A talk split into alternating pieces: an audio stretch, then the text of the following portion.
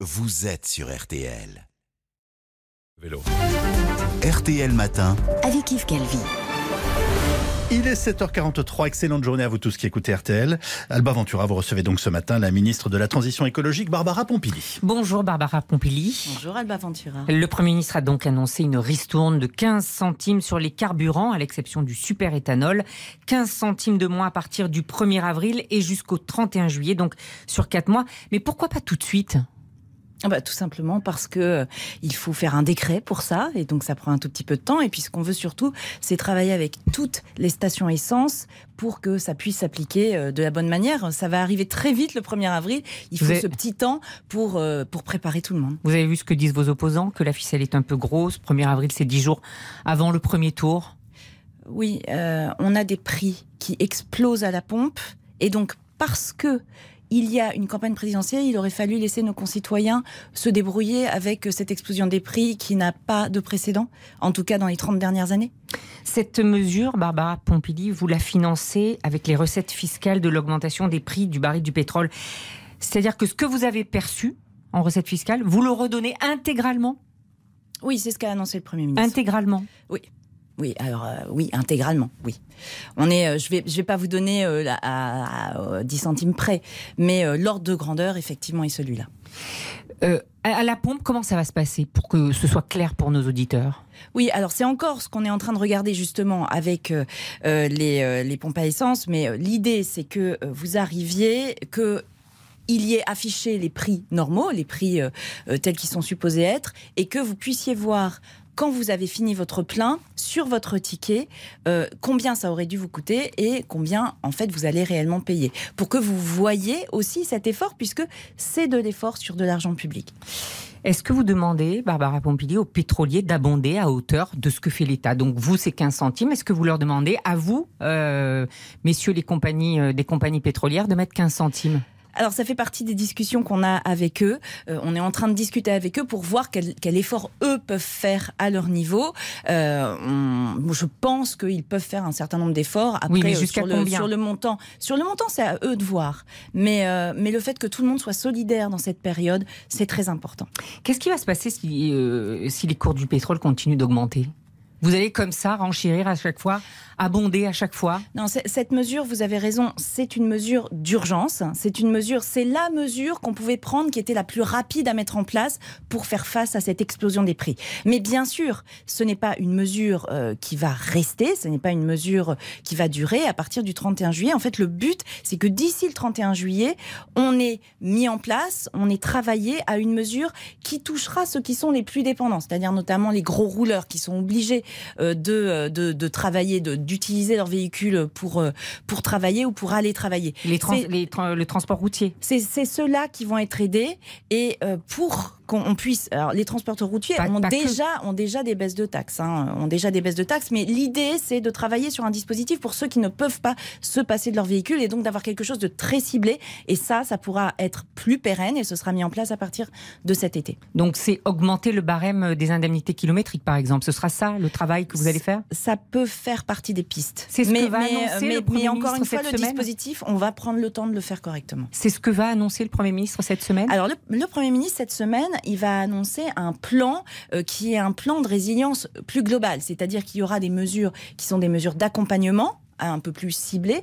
Et puis, euh, il y aura aussi des mesures sur lesquelles je suis en train de travailler, qui sont les mesures sur l'approvisionnement. Parce qu'il y a la question des prix, mais il y a aussi la question d'avoir du gaz l'hiver prochain, d'avoir aussi du pétrole, du diesel. Et donc, euh, je suis en train de travailler sur des mesures qui pourraient être euh, intégrées dans ce plan de résilience. Mais alors, c'est vrai que c'est la question cruciale, celle de notre approvisionnement en gaz. La France s'en sort un peu mieux d'ailleurs que les autres Européens grâce à notre mix énergétique et notamment grâce au nucléaire. La France importe environ 20% du gaz russe.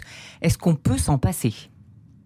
Alors, euh, on, pourra dans le temps. Pour l'instant, euh, de toute façon, on n'a pas d'inquiétude maintenant, hein, puisque euh, on a largement suffisamment de gaz pour passer l'hiver. La question, c'est de reconstituer les stocks d'ici l'hiver prochain, où là, il pourrait y avoir des tensions. Mais grâce au plan de résilience qu'on va mettre en place, on devrait pouvoir passer l'hiver. Et on garde des contrats avec la Russie?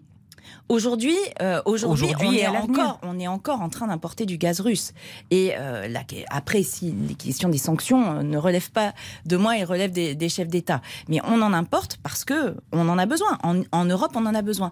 Mais le plan qu'on va faire, qu'on va mettre en place, c'est un plan sur lequel on va travailler sur la diversification des approvisionnements, sur notre stockage, avoir plus de stockage, du stockage au niveau européen, et puis aussi lancer des campagnes d'économie d'énergie. Il y a des choses toutes bêtes qu'on doit savoir quand même.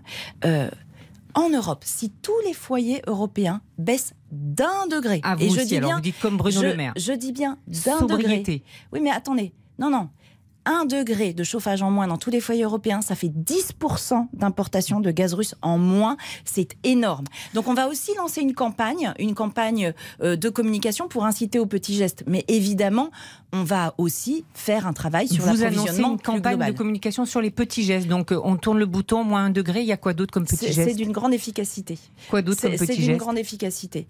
Euh, oh bah il y, a, plein. Euh, si vous si vous utilisez un peu plus les transports en commun, vous faites aussi un petit geste. Si vous utilisez le vélo. Barbara Pompili, pardon. On s'est privé de gaz de schiste alors qu'on en a sous les pieds. Pourquoi on ne l'exploite pas? Parce que c'est très dangereux pour l'environnement. C'est très dangereux. C'est une technologie euh, qui euh, fracture la roche, qui utilise euh, des, des, produits chimiques très mauvais pour l'environnement.